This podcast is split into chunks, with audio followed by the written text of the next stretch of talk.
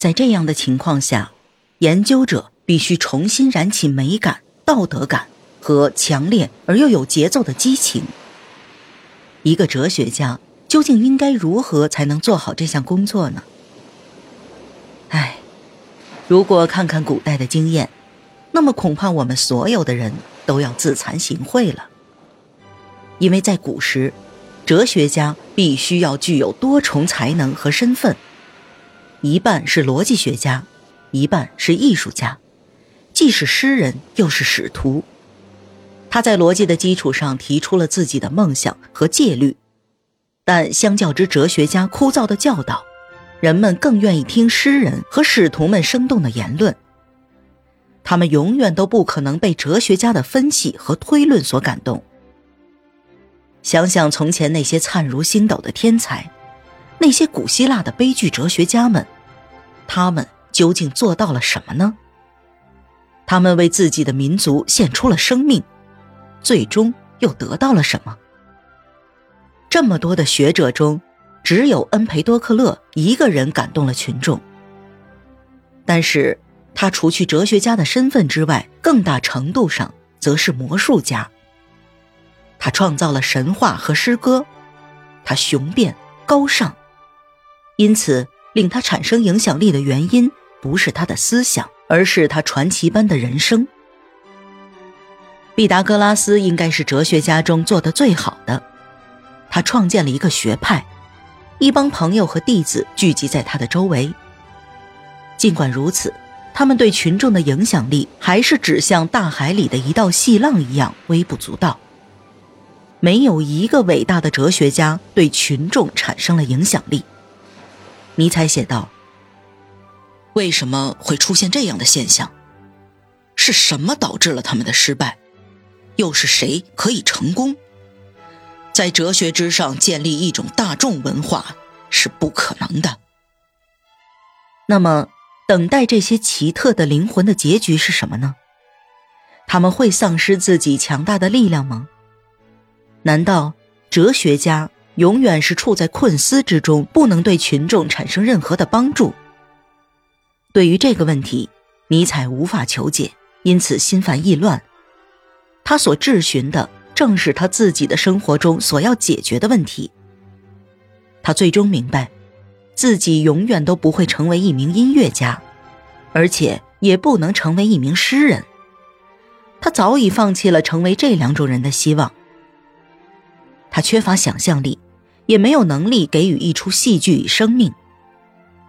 在一个晚上，他对欧维贝克承认了这一点，他对此是如此悲哀，以至于他的朋友都被他深深感动了。因此，尼采注定只能成为一名哲学家，而且还是一位非常无知的哲学家。他只能算业余哲学家，一位不完整的抒情艺术家。他问自己：“既然我唯一的武器只是一名哲学家的思想，那么我能做什么呢？”他如此这般的回答了自己的问题：“我只能去尽力做得更好。”苏格拉底并没有创造出可以让谬论禁锢在对话者灵魂中的真理，他的目标只是要成为思想的推助者。其实。这一点就是一位哲学家的任务。他不是一个称职的思想创造者，但却是一位卓有成就的批评家。他被迫分析一种未知的力量，这种力量在科学、宗教和艺术以及他周围起着作用。他对这种力量的价值和界限做出了明确的阐释。这将是我个人的任务。我要研究同时代人的灵魂。并通过权威告诉他们：“你们无法在科学和宗教中获得拯救。去找艺术和艺术家吧。未来的哲学家必将拥有对审美文化的最高审判权，也必将有权对所有离题的枝节进行裁决。”圣诞节到来之际，尼采回到了瑙姆堡过圣诞节。瓦格纳捎信。邀请他在回巴塞尔的途中前往拜洛特。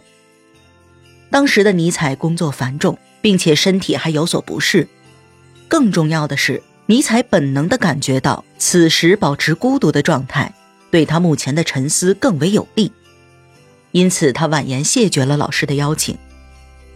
不过几个星期以来，他有很多机会可以和老师并肩站在一起。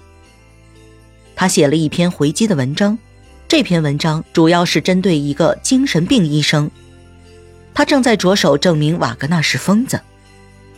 此外，尼采还匿名捐助了一笔钱给宣传机构。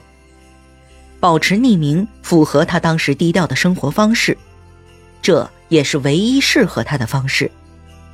他甚至想在巴塞尔建立一个追随瓦格纳的爱好者联盟。尼采所做的这一切都表明了他对老师绝对的忠诚。